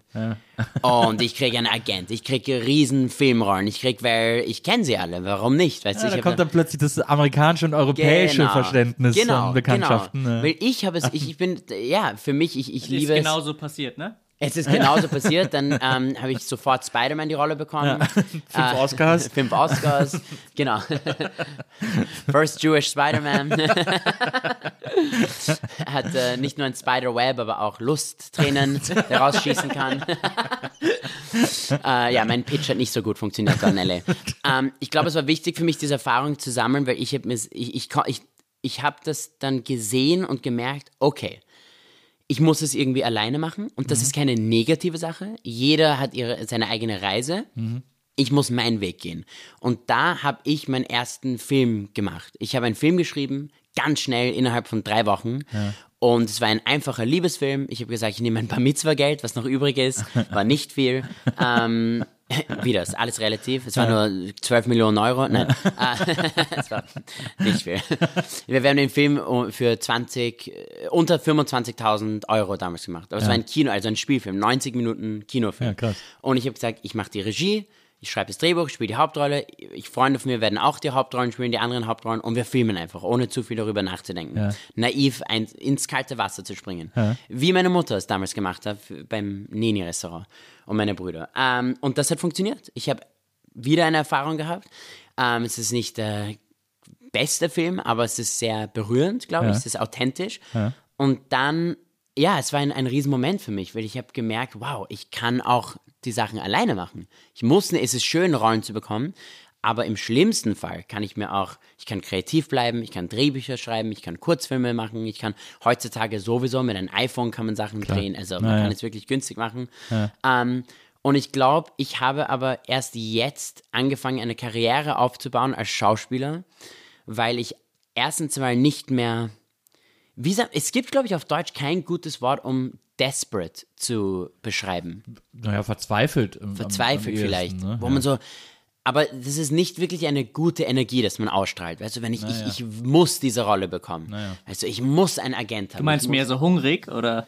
Hungrig ist gut, aber, aber das, das Gefühl, man muss es nicht kriegen. Man will es haben, man wird es bekommen, man muss es nicht bekommen. Weißt du, es ist, man sagt so, ich sage mir selbst sehr oft so, mein Mantra, I deserve it. Tut mir leid, wenn ich manche Sachen auf Englisch Alles sage. gut, alles Ist gut. okay, ja. Ja, I deserve it, but I'm not entitled to it. Ja. Weißt du, es ist, die Rolle gehört nicht mir. Aber, aber, aber ich will sie bekommen, ich werde alles geben, um, um die Rolle zu bekommen, aber ich brauche es nicht, weißt du, weil ich auch meinen eigenen Weg mache. Und, und es ist einfach, man trickt sich so im Kopf, es ist so fake it till you make it ein bisschen. Ja, ja. So hat mein Vater es auch geschafft in der Pantomime, he faked it till he made it. Und plötzlich war er berühmt. ähm, ich meine, man muss auch gut sein als Schauspieler und, und immer wieder an, an den Craft arbeiten und lernen, aber äh, Ratschläge, ich, ich habe einfach ja, es, man muss okay damit sein, viele Neins zu bekommen und nicht davor Angst haben, weil ein Nein bedeutet auch nicht immer ein Nein. Ich habe eine schöne Rede auf TED Talk irgendwann mal gehört, wo jemand sagt, sieh es nicht als Nein, Punkt, sondern Nein, Komma. Ja. Diesmal Nein, aber es kann auch sein, dass das zweite Mal ein Nein ist. Nein, Komma, Nein, Komma, Nein, Komma, Nein, Komma, ja. Irgendwann kommt ein Nein. Äh, ein Irgendwann kommt ein, ein, ein Nein, Komma und dann ein ja. Irgendwann kommt ein Ja und man braucht Geduld. Man darf nicht aufgeben. Solange man auch glücklich ist und eine Leidenschaft hat, dann muss man den Selbstvertrauen haben, ich eventuell schaffe ich es. Und ich habe eine andere Timeline als andere. Da ist kein richtiger Weg. Also für mich war es einfach Erfahrung sammeln, äh, sammeln, viele Castings machen, okay mit Neins, mit Rejection und, ähm, und mich zu verbessern und zu vertiefern als Schauspieler. Immer wieder Kurse zu machen. Ich habe das Glück, dass ich mit meinem Vater viel lerne als Schauspieler. Und ja, erst jetzt, ich bin 32, erst jetzt habe ich meine Green Card bekommen, ein Agent, ein Manager. Und ich habe letzten Mai bin ich offiziell nach LA gezogen, wieder, nach jahrelang war ich in Europa. Und und es hat einfach funktioniert. Und ich habe eine Rolle bekommen, dann war die nächste Rolle da, die nächste Rolle. Irgendwann geht es einfach mit Momentum. Und es ist immer, wenn man es nie, wirklich, wenn man es nicht erwartet. Aber man braucht Geduld. Und, und ja, es ist aber schwierig, auf jeden Fall. Und Hobbys, Hobbys, Hobbys. Sonst dreht man durch. Ähm, ja. Aber but, but how is life in LA? Also ich meine, wenn man, wenn man sich das so vorstellt, LA ist ja die Stadt, äh, ist ja auch so Boulevard of Broken Dreams. Also da, Mhm. da sind ja alle, die da hingehen wollen, ja Schauspielerinnen oder oder äh, oder Comedian oder sowas werden in der Entertainment Industry. Ja. Und äh, und da ist doch bestimmt, also ich, man kann sich das ja immer nur so abstrakt vorstellen. Aber wenn man jetzt da hingeht und Schauspieler werden will, dann guckt man erstmal, muss man sich ja erstmal orientieren. Wo finde Ja. ich Castings? Genau. Äh, wie kann ich da zum Casting eingeladen werden und so. Also erstens mal braucht man eine innere Stärke, glaube ich. Man Ja. braucht eine innere Stärke, du musst irrsinnig viel, du musst an dich selbst glauben. Genau, du musst ja auch quasi diesen, dieser Frust ist ja täglich präsent, den musst du ja so Ja. an dir abprallen lassen. Auf jeden so. Fall. Und es ist genau, und, und deswegen ist es auch wichtig und deswegen schätze ich auch, dass ich meine Freunde habe und mein, mein, mein Support Circle, meine Eltern, meine. Und- Und Stand-up Comedy, es ist sehr therapeutisch für mich, weil es ist nicht leicht, jeden Tag in LA zu probieren, Rollen zu bekommen. Und es war genauso. Vor Jahren haben mir meine Freunde, die nicht in der Industrie sind, fragen mich immer so, aber warum machst du nicht mehr Castings? Warum, warum, warum hast du nicht probiert, für die Rolle von Spider-Man irgendwie ein Casting zu machen? Äh, Und, und ich habe denen immer gesagt, es ist, man hört nicht davon. Es ist so schwierig. Weißt, es ist nicht wie damals, wo man dich auf der Straße erkennt. Es gibt verschiedene Websites, wo man, äh, und, und es ist irrsinnig teuer, ein Out-of-Work-Schauspieler zu sein. Man muss an sich selbst investieren, an Websites, an, an, äh, an Profile auf, auf Schauspielseiten. Ich würde sagen, es ist sehr wichtig, dass Casting-Directors irgendwas sehen können. Also so auch wenn du jetzt nicht, man sagt ja immer, man muss eine Rolle bekommen, um einen Agent zu bekommen, braucht eine, eine Agentur, um eine, Um Rolle, Rolle zu zu bekommen bekommen, ja. und so weiter. So eine Catch-22. Aber heutzutage ist es möglich, selbst Sachen zu produzieren. Ja. Nehmt euch kreative Leute in ein Umfeld und sagt, okay, wir schreiben was gemeinsam, wir, wir filmen was, auch wenn es nur zwei Minuten ist. Ähm, und und wenn es gut ist, toll. Und wenn nicht, zeigt es an verschiedenen Freunden, Leuten und, und, und lernt daraus und macht nächste Woche noch was. Und ich glaube, es ist, die Erwartung ist sehr hoch. Ja, man muss in eine Netflix-Rolle irgendwie oder einen Film spielen oder einen Kinofilm und dann wird man entdeckt. Aber ich glaube, heutzutage, obwohl da viel mehr Schauspieler sind, habe ich das Gefühl, ähm, ist es auch leichter, Sachen zu produzieren. Und es hört sich jetzt kitschig an und vielleicht blöd oder weiß ich nicht, aber TikTok und Instagram, die sind Plattformen, die auch für dich da sein, äh, für dich da sind. Also f- zum Beispiel Comedy. Ähm, ich arbeite mit einem, einem Coach, das ist sehr amerikanisch, so ein Life-Coach. Und er sagt mir, weißt du, Nadiv, du machst Stand-Up-Comedy. An Corona-Zeiten war, konntest du es nicht machen. Aber auf, deinen, auf deiner Instagram-Seite hast du, weiß ich nicht, ein paar, fast 10.000 Followers. Jeden Tag, wenn du was auf deine Story postest oder auf deinen Feed, es ist gratis sozusagen, zeigst du die Menschen und deine Fans und Supporters und Freunde, was du machst und was deine Leidenschaft ist. Und da kann man eigentlich sehr viel Momentum gewinnen. Und das schauen sich die Casting-Leute auch an. Und man macht jetzt nicht Videos nur, um viral zu gehen. Also es muss schon, du musst daran glauben. Aber man hat noch eine extra Chance. Äh, aber es ist, ja, wie gesagt, es gibt nicht einen Weg. Ich habe zehn Jahre gebraucht, um einen Manager zu bekommen. In Deutschland, Crazy. auch in Deutschland. Und ich war damals schon bekannt eigentlich, also, also relativ bekannt. Äh, Okay, zuerst nicht wegen meiner Schauspielkarriere, sondern wegen meiner Familie. Aber auch da, alle sagen so, oh, es ist dann viel leichter. Ha, vielleicht haben wir Vorteile. Aber im Endeffekt, niemand hat Ja gesagt. Keine von den Agenturen in Deutschland haben mich angenommen. Also ja, es, man braucht einfach Zeit und, und macht deine eigene Arbeit. Und ich sag immer, Six Degrees of Separation. Ich habe bis dieses Jahr keine Agentur gehabt. Ja. Äh, eigentlich also bis, bis vor, vor einem Jahr. Aber ich habe in Freud eine Netflix-Serie Netflix-Serie, mitgespielt. Ich habe gegenüber von Willem Dafoe gespielt in einem Netflix-Film. Ich habe verschiedene Rollen gemacht und ich habe keine Agentur gehabt. Und man fragt Ja, mich, wie hast du es geschafft? Ich habe diese Leute nicht gekannt. Ich habe geemailt, geemailt, geemailt. Ich habe investiert, ich glaube, es kostet ungefähr 120 Euro im Jahr für IMDb Pro. Da sieht man, welche Filmprojekte gerade produziert werden, wer die Casting-Leute sind und ohne zu, ohne irgendwie Leute zu bombardieren mit E-Mails Not und too so. pushy, ja, Not ja, too genau. pushy und wieder. Desperate. Es ist einfach eine kurze E-Mail schreiben mit, hier bin ich, hier ist mein Foto. Ich, ich fange gerade an, ich habe keine Agentur.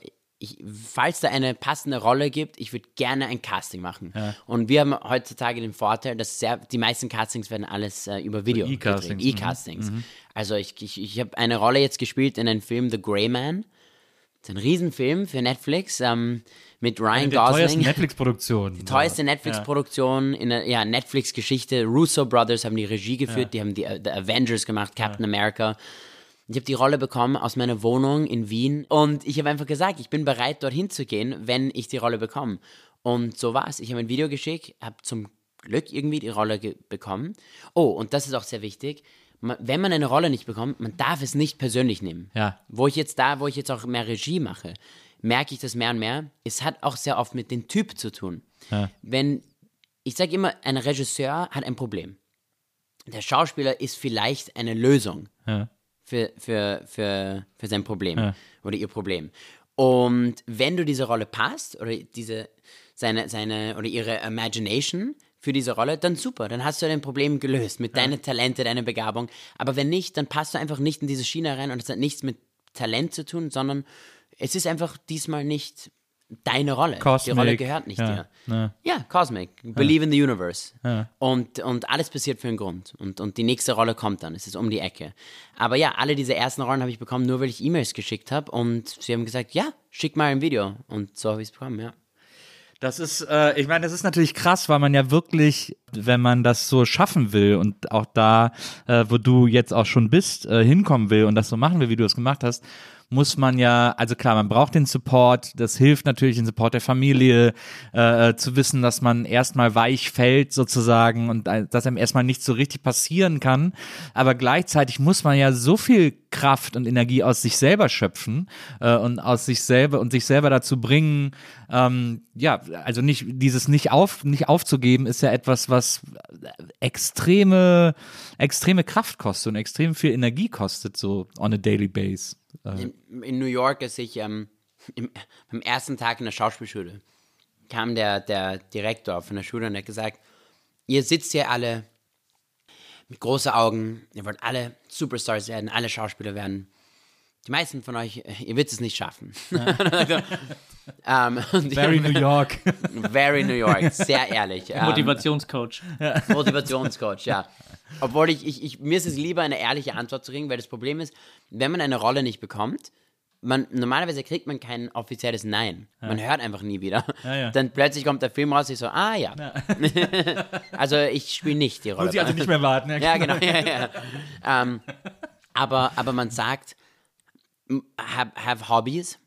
Du darfst nicht nur 24 Stunden am Tag nur an das Hustlen, denken. ja, ja. Weil ich glaube, umso mehr Selbstbewusstsein man hat im Leben, umso mehr Erfahrungen man sammelt, umso mehr kommt diese confident Energie in ein Castingzimmer rein. Ja. Einer hat mir gesagt, wenn du in ein Casting gehst, denk an das beste Sex, das du in deinem Leben gehabt hast. Weil dann kommst du rein mit einer gewissen Aura. Ich hatte Und auch so noch keinen Sex. und mit Hose runter. ja, ja, so ein Ständer. Ich so, mein Gott, was passiert? Ich so, es tut mir leid, es tut mir leid, es tut mir leid. ich zähle, ich, ich, hab, ich bin 19, ich habe es gerade erst verloren, weißt du, ich habe hab gerade erst meine erste Erfahrung. ja, ähm, aber ja, und, und wie du sagst, wie ist es in LA, wie stellt man sich das vor? Ich bin da hingezogen und ich habe eine Produzentin kennengelernt. Ich habe gesagt, ich bin Schauspieler. Und sie hat gesagt, wow, welches Restaurant? Weil jeder jetzt weiß, ähm, ich so, nee, nee. Das steht für Nuriel, Elior, Nadif, Ilan. ähm, aber es ist, ja, man muss, man muss einfach auch, ich finde, es hört sich kitschig an, aber was für mich hilft, ist, ist Tagebücher schreiben, ist ähm, auch immer wieder Ziele zu setzen und kleine Ziele. Nicht nur, ich will heute schlafen gehen und morgen stehe ich auf und ich bin ein, Naja. ich bin ein, ein Hauptdarsteller in einem Riesenfilm. Man muss einfach Geduld haben und daran glauben, dass dein Weg wird kommen, solange dass du an die Arbeit glaubst, daran Leidenschaft hast und immer wieder kleine Ziele erreichen. Das ist sehr, sehr, sehr wichtig, finde ich. Ähm, und ich habe eine Phase lang, ohne Scherz, ich habe jetzt wirklich in mein Tagebuch geschrieben, um, ich, ich schreibe immer am Abend, bevor ich schlafen gehe, was ich am nächsten Tag mache, äh, aber als ob ich es schon gemacht habe. Also ich schreibe in der Perspektive so, um 7 Uhr bin ich aufgestanden. Um 7 Uhr 10 putze ich meine Zähne, oder habe ich meine Zähne meine Zähne geputzt. geputzt, mhm. Genau. Und es hört sich so, so wie Babyschritte an, als ob man wieder lernt, wie man geht. Ja. Aber das Gefühl, das abzukratzen im Tagebuch, ich habe es geschafft, ist, ist sehr wichtig. Kleine Sachen und kleine Änderungen und kleine Wins, sozusagen Gewinne, damit man auch, ähm, genau, damit man auch äh, das Gefühl hat, ich, ich, ich schaffe Sachen im Leben. Ich kann die Zähne putzen, ich krieg die Rolle. Aber wenn du den nächsten Tag immer beschreibst, was du schon geschafft hast, Hm. vergisst du dann manchmal Sachen, weil du denkst, du hast sie schon geschafft? Nein, weil ich habe immer die Liste und bevor ich dann schlafen gehe, schaue ich mir die Liste an und dann tue ich von 1 bis 10 meinen Tag ähm, werten. Werten? Äh, rate, raten, ja, ja. ja. Wo ich sage, heute habe ich alles geschafft. Wow, 10. Zähne plus, putzen plus heute Sachen. eine richtige Zehn. Heute habe ich sogar Zahnseide verwendet, genau, genau, genau. ähm, aber ja, ich finde so kleine Tricks, wo man sich einfach selbst diesen Boost geben kann. Und natürlich, das ist äh, vielleicht drei Tage lang schreibe ich Zähneputzen, dann natürlich dann werden die Ziele größer. Ähm, aber es ist zum Beispiel so, ich, ich, ich lerne jetzt ein Hamlet-Monolog, to be or not to be sein oder nicht zu sein. Und, und das lerne ich innerhalb von einer Woche. Und dann filme ich das und lerne von meinem Video, was kann ich besser machen. Es sind solche Sachen, wo man merkt, wow, ich kann es, ich kann es und ich brauche einfach Geduld, ja. Aber, ja, L.A., man muss einfach, und, und nicht zu vergleichen. Weil man sieht beide Extrems. Auf der linken Seite Superstars und plötzlich äh, Leute, die es nicht geschafft haben.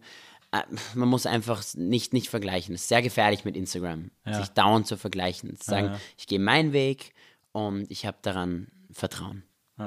Man sieht ja, also, ey, in, ich habe in letzter Zeit so äh, fasziniert so mehrere YouTube-Videos gesehen. Das ist so der, der neueste Skandal in LA, dass da, äh, es gibt so eine, so eine, so eine Enge, wo die ganzen äh, Züge, die so diese ganzen Amazon-Pakete und sowas alles transportieren, wo die so anhalten müssen, bevor die so weiter verladen werden. Da sind so die ganzen Container auf den Zügen und da haben mittlerweile, das haben mittlerweile mehrere Leute rausgefunden, haben die Zähne da, die Zäune alle äh, aufgemacht und äh, gehen immer in die und, und knacken die Container, weil das immer nur ein Schloss ist, äh, mit so, einem- mit so einem Bolzenschneider und machen die Container auf und nehmen sich so raus, was sie irgendwie interessant finden und werfen dann aber die ganzen Pakete so hin. Und wenn man da so hingeht, ist einfach, fahren diese Züge nur noch zwischen so lauter Verpackungsmüll, weil alle Leute Boah, da die Pakete ja. aufreißen und so jetzt gerade vor Weihnachten auch und Ja. sich da so bedienen, weil alles nur noch über Amazon bestellt wird und so. Das ist crazy. Es ist crazy, es ist crazy und es ist einfach eine extrem. Schau, ich finde, äh, es ist, es ist so cool, dass wir. Ich habe immer diesen Traum gehabt, in Amerika zu sein, in LA.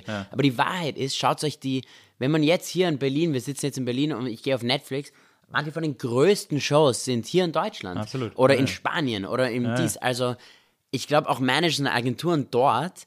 Und es ist sehr ironisch, weil die Sachen werden sehr selten in LA gefilmt. Man kriegt, ich habe jetzt äh, sieben Wochen lang eine Rolle gedreht, ähm, so ein, ein Film äh, mit ähm, in der Wüste in, in New Mexico. Und ich so, ich sag meinen Eltern, ich ziehe jetzt nach LA und ich werde jetzt eine Rolle kriegen und dann filme ich da. Und ich krieg die Rolle so, great, äh, ich muss jetzt nach Albuquerque ziehen. Aber es ist, es ist einfach, weil es günstig ist, dort zu filmen. Ähm, aber ja, ich glaube, ich glaub, die Chancen sind heutzutage größer, obwohl es mehr Schauspieler gibt, sind sie größer. Und das, das größte Kompliment, was ich gehört habe jetzt in den letzten Monaten, ist, nicht dieselbe Produzentin, die gedacht hat, dass ich Kenner bin, aber eine andere Produzentin hat gefragt, so, was mache ich jetzt? Und ich habe gesagt, oh, ich bin Schauspieler.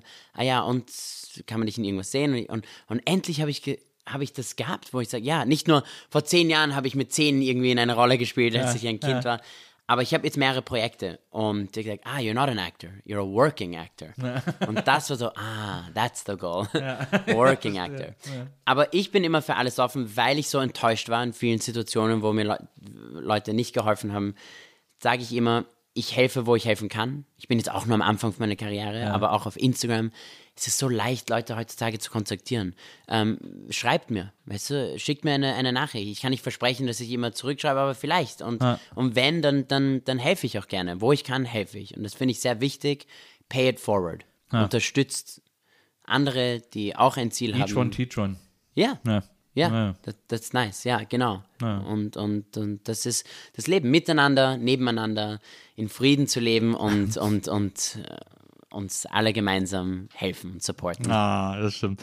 Jetzt ist ja, das haben wir heute auch schon ein paar Mal angesprochen, ähm, das ist ja auch nochmal interessant, dass du dann jetzt aber relativ spät sozusagen, nachdem ja dann klar war, dass du Schauspieler werden willst und spielen willst und auch äh, Kurse gemacht hast. Äh, ich habe mal, in, du hast im Interview mal gelesen, du hättest in LA Schauspielunterricht genommen und einen Kurs hätte auch Jeff Goldblum gegeben. Äh, deswegen haben wir dir hier Jeff Goldblum auch hingestellt als Foto, äh, damit du dich ein bisschen wie zu Hause fühlst. Danke. und, äh, und jetzt hast du ja relativ spät vielleicht für dich auch nochmal äh, Stand-up-Comedy entdeckt, dass mhm. du irgendwie, dass du Bock hast, äh, Stand-up-Comedy zu machen. Hast dann äh, vor ungefähr vier Jahren oder so, habe ich mal gelesen, hat ein Freund von dir dich gezwungen, in New York so fünf Minuten auf so einer Open Stage zu machen.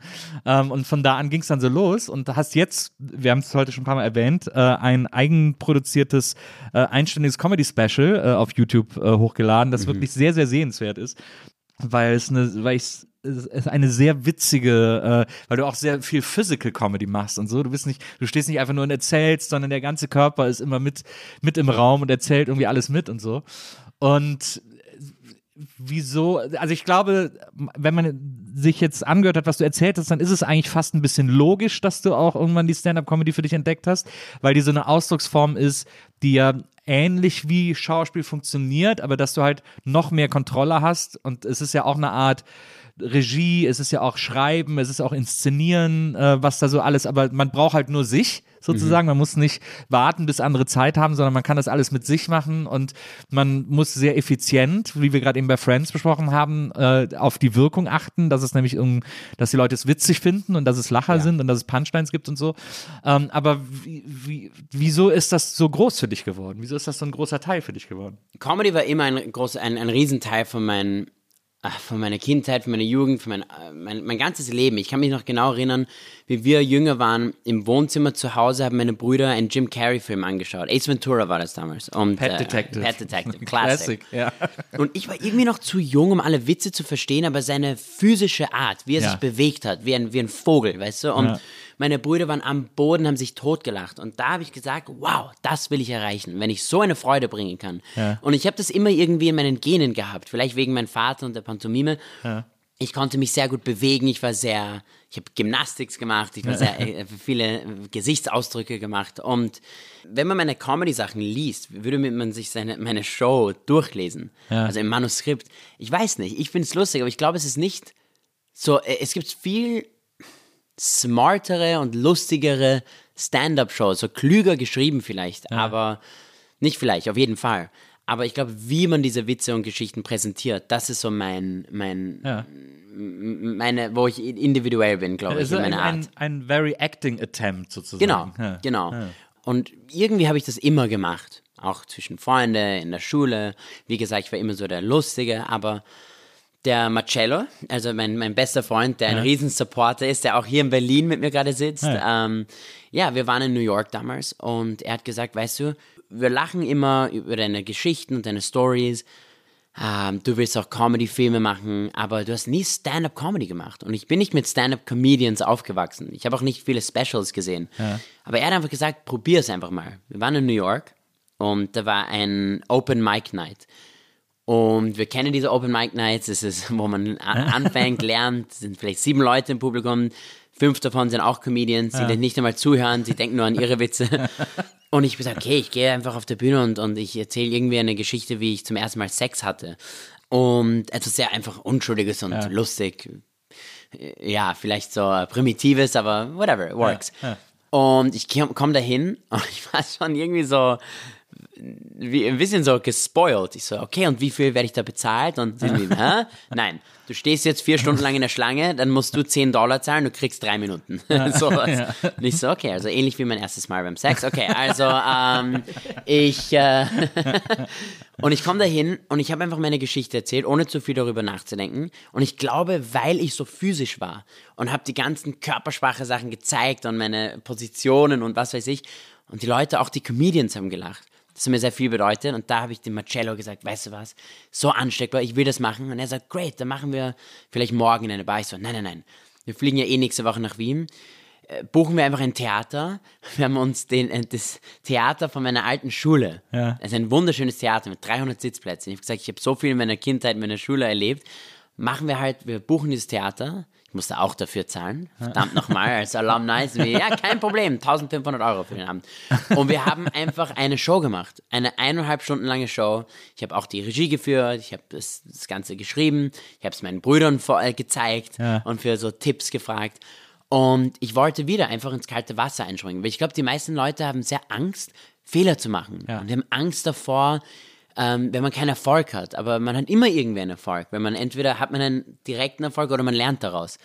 Und, und das habe ich gemacht. Das war also meine zweite Show war eine eigentlich ein Special. Wir haben es noch nicht rausgebracht.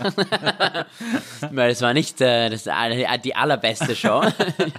ich war so nervös, ich bin mit so viel, zu viel Energie auf der Bühne ähm, gekommen. Ich habe so goldene Konfetti-Maschinen gehabt, wo der Marcello im Lighting Booth war. Und ich habe gesagt, wenn ich diesen Satz sage mit dieser Musik, musst du diese Konfetti-Maschinen, weißt du, so bumm, sie müssen Ja. explodieren. Und, ich, und plötzlich passiert es nicht. Und ich bin da und ich mache irgendeinen Rap oder so am Anfang und ich schaue rauf und er in einer Panikattacke, weiß nicht welcher Knopf es ist, also macht einfach, er nimmt seinen Arm und alle Knöpfe einfach auf On und plötzlich war da Konfetti, ist fast in mein Gesicht explodiert. Konfetti, Licht, Disco-Lights, Licht an, aus, Musik an, aus, das war so lustig. Und, und dann wusste ich einfach, ich will das machen. Also ich bin nicht den normalen Weg sozusagen. Ähm, ich habe das nicht normal gemacht. Ich habe nicht in Bars angefangen und so weiter. Ich habe drei eine Stunde Stand-up-Shows gemacht ähm, innerhalb von zweieinhalb Jahren oder drei Jahren. Jedes Jahr eine, eine neue Show im Theater. Und erst wenn ich nach Berlin gekommen bin, und ich habe hier ein paar Monate lang gewohnt, wo der David Hader, ähm, der hier auch, ist ein Comedy-Liebhaber, eine Pro- Produktionsfirma hier, Tuberkultur, wir haben viel zusammen gearbeitet, er hat mein Stand-Up-Special jetzt produziert. Wir haben auch für ZDF äh, eine coole Show Heroes gemacht. Wo ähm, du auch, wo du deinen Vater triffst. Genau. Äh, mit ihm irgendwie so Ja, über, über deine ja. Karriere sprichst Genau, so. Ja. war eine, auch eine lustige, aber auch eine sehr emotionale Folge. Also sie haben gesagt, wer ist dein Hero? Ich habe gesagt, Will Ferrell ist mir. Wir können ihn nicht leisten. Ich so, okay. Äh, Nein, dann habe ich Kevin Hart gesagt. Sie sind wie, was ist mit deinem Vater? Ich so, ja, oder, oder weiß ich nicht, so, so Judd Apatow, dein Vater. Ich so, okay, mein Vater, ihr wollt, glaube ich, nur mein Vater. Und ich mache da ein bisschen mit. Nein, es war eine irrsinnig coole Folge. Und der David hat gesagt, du musst nach Berlin kommen. Ich organisiere dir monatelang jeden Abend einfach eine Open Mic oder Stand-Up-Show, wo du fünf Minuten, dann acht Minuten, zehn Minuten machst. Und das habe ich dann, ja, jeden Tag. Ich glaube, an manchen Tagen habe ich drei Shows am Abend krass. gehabt. Da habe ich wirklich gelernt. Weil erst dann erfährt man auch, ob ein Witz funktioniert oder nicht. Und das Problem war vor allem in Zeiten von Corona. Und diese Show, diese meine letzte Show, war schon schwierig. Ich meine, Berlin war der Vorteil, dass ich viel geübt habe. Es war auch meine erste deutschsprachige Show. Aber in Corona-Zeiten war es wirklich so, ich kann die Witze nicht üben. Wie, wie, also ich muss einfach, weil normalerweise auch überall auf der ganzen Welt, vor allem wenn ich jetzt in LA bin, man sieht die größten Superstars üben, üben, üben, üben. Jeden Abend machen die dieselben Witze, selben bis sie irgendwie den Code knacken. Und dann machen sie ein Special. Und diesen Vorteil hatte ich nicht irgendwie, oder hatten viele nicht in den letzten Jahr, zwei Jahre. Aber es war auch eine coole Herausforderung. Berlin hat mir da sehr geholfen, vor allem auf Deutsch. Und ja, und dann habe ich es einfach gemacht und wollte es auch gratis rausbringen. Damit wir wieder einfach gemeinsam lachen können.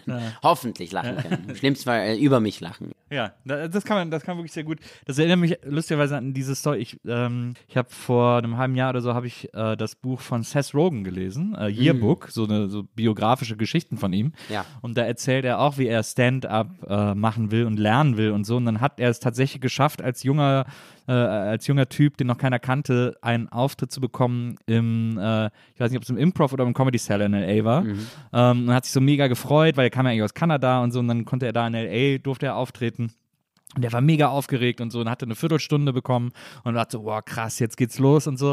Und dann war er da und dann äh, fünf Minuten vor seinem Auftritt kam jemand rein und gesagt, du, ähm, Jerry Seinfeld kommt kurz vorbei, der will ein paar neue Bits ausprobieren, du bist dann nach ihm. Und er so, Oh yeah. okay, wow. Und dann kam. Seinfeld und hat natürlich, die Leute sind ausgerastet, weil er ja Natürlich. State of the Art zu der Zeit war und alle irgendwie, oh, der beste Comedian. Und dann kam danach irgendwie der junge Seth Rogen mit seinen ersten Gags auf die Bühne. Oh und die Leute Gott. alle so, oh. War Ja. traumatisch. Es ist auf jeden Fall scary. Vor allem, ich meine, es ist, ich, ich, ich habe, einer meiner Lieblingscomedians ist der ähm, Sebastian Maniscalco, der sehr physisch ist, der sehr, ja, ich, ich habe jetzt, ja, oder, oder Aziz Ansari, die, die, und, und auch Jerry, Jerry Seinfeld. Ich habe ihn erst viel später richtig kennengelernt, ähm, also seine Comedy halt. Ja. Ja, es war ein komisches Gefühl, wo ich plötzlich auf der Bühne stehe im, ähm, in the Comedy Store Ja. in LA und mache halt meine acht Minuten. Und am nächsten Ta äh, Abend sehe ich einfach, weiß ich nicht, äh, ja, Chris Rock war zum Beispiel am nächsten Abend dort, selber Mikrofon, selber nichts, Jerry Seinfeld hat seine Sachen geübt dort. Ähm, und es ist einfach ein, ein, ein skurriles Gefühl, aber im Endeffekt ist es alles das Gleiche, oder? Wir machen, wir erzählen, wir probieren einfach das haben alle das gleiche Setup sozusagen. ja, und, und jeder übt, jeder macht, macht Fehler, jeder macht Witze, die funktionieren und nicht funktionieren. Und das ist auch das Coole dort, dass man dieses Erlaubnis hat zu floppen und zu failen und zu, Zu bomben. You bomben, genau. Ähm, genau, genau. Obwohl, ich glaube, in Tel Aviv nennt man das nicht Bombing, sondern was anderes. I was like, God, I bombed. They're like, what, where, who, who, wen, that. So, nein, nein, nein, nein, nein, nein. Ja, aber da, da lernt man natürlich am meisten draus. Das ist ja, Ja. Äh, also so, äh, wenn man so Sachen ausprobiert, äh, aus dem Ausprobieren und wenn Sachen nicht klappen, habe ich immer am meisten draus gelernt, äh, als wenn sie, als wenn sie auf Anhieb geklappt hätten oder so. Ja, und man lernt extrem viel, andere Menschen dabei zuzuschauen. Und auch, auch in der Schauspielschule zum Beispiel. Nicht nur, wenn eine Szene richtig toll ist oder wenn ein Film genial ist. Oder natürlich ist es wichtig, Top-Comedians zu studieren und zu lernen. Man muss im Endeffekt immer deine eigene Signatur finden. Was auch lange, was, was, ich, ich arbeite noch immer daran. Aber ich finde, es ist auch wichtig, Leute zuzuschauen, die jetzt nicht einen tollen Abend haben. Ich habe auch sehr berühmte Leute gesehen, die einfach nicht. Natürlich kriegen sie einen riesen Applaus am Anfang. Sie können einfach nichts machen und sie kriegen schon einen Applaus. Ähm, das haben sie sich auch verdient. Aber im Endeffekt kann man sehr viel von anderen Fehlern lernen. Also nicht Fehler, Fehl, das Wort Fehler ist so komisch, aber anderen, ja, Bombings. äh, und Stimmt, ist das viel weniger komische Wort. ein leichteres Wort. Bombings. Ja, man lernt daraus. Let's not bomb again. How about that? Äh, aber ja, ich, ich mag manchmal auch einen, einen blöden Film zu schauen, weil dann lernt man auch was daraus. weißt du, ja. absolut. Ähm, und es alles nicht so ernst zu nehmen. Das ist wahrscheinlich das Wichtigste ähm, äh, in, in allem, was man tut. Äh, sich, äh, vor allem sich nicht so wahnsinnig ernst zu nehmen und die Sachen, die man tut, nie ernster zu nehmen als nötig. Genau. Und auch nicht alle Stimmen zu. Es ist, wir leben in einer, in einer Welt, in einer Zeit, glaube ich, wo jeder eine Stimme hat, was sehr gut ist. Ja. Aber was auch schlecht ist, ist, dass ja. jeder eine Stimme hat. Absolut. Die große Dauerbewertung. Genau, ja. die Be Dauerbewertung. Das heißt, dass man auch die negativen Kommentare nicht so ernst nehmen kann, außer man kann was daraus lernen. Das Ja. ist schon schön und, und wichtig, aber auch die positiven Kommentare. Also es ist immer schön. Ich habe jetzt, als ich, ähm, bevor wir angefangen haben, habe ich so einen schönen Comment gesehen auf dem YouTube-Video von meinem Special. So, na, now I'm happy oder ir- irgend so etwas. Und es ist so schön zu lesen, aber auch die darf man nicht zu ernst nehmen, weil dann nimmt man auch die negativen sehr ernst. Ja, man- oder man du? muss weil vielleicht- es ist zu hohe Bewertung auf die positiven Sachen. Ja, man muss, aber man muss vielleicht lernen, sie beide gleich viel oder wenig ernst zu nehmen. Ja. Also weil man hat ja, ich kenne das so von anderen Künstlern oder von mir auch, dass man oft so, man kriegt für irgendwas ganz viel Lob und viele gute Kommentare oder positive Kommentare. Leute sagen, oh, cool, cool, cool.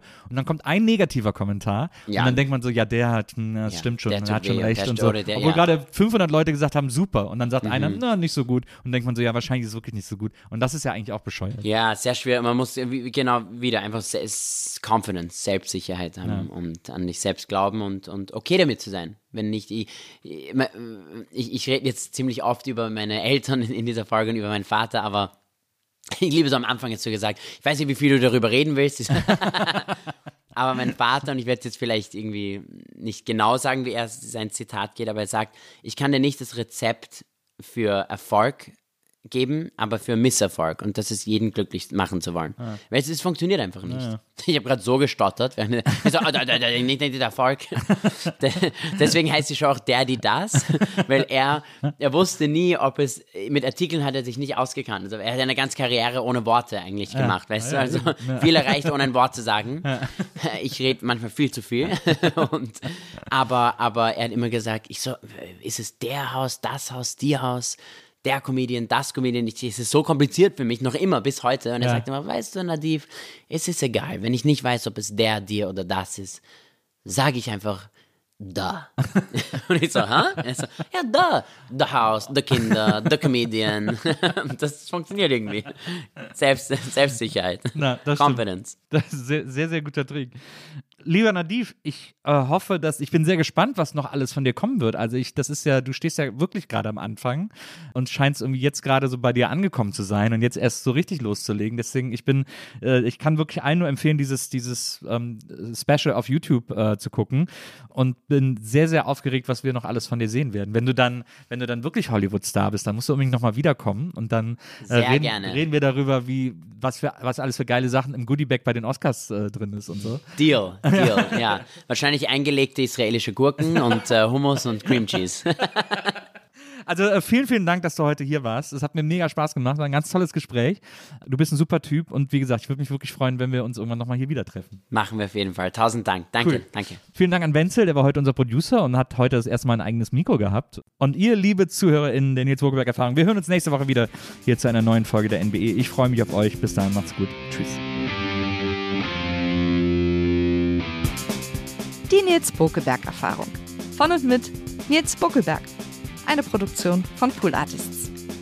Team Wenzel Burmeier, Lisa Hertwig, Maria Lorenz Bokelberg, Frieda Morische und natürlich Nils Bokelberg.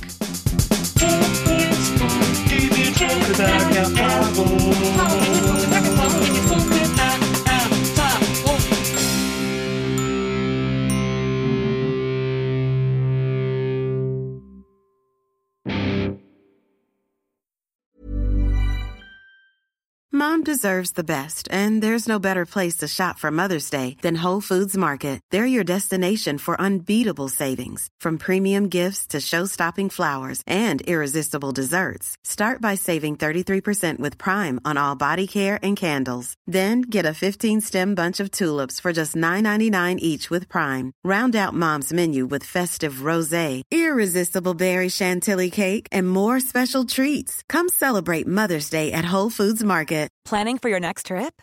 Elevate your travel style with Quince. Quince has all the jet setting essentials you'll want for your next getaway, like European linen, premium luggage options, buttery soft Italian leather bags, and so much more. And is all priced at 50 to 80% less than similar brands.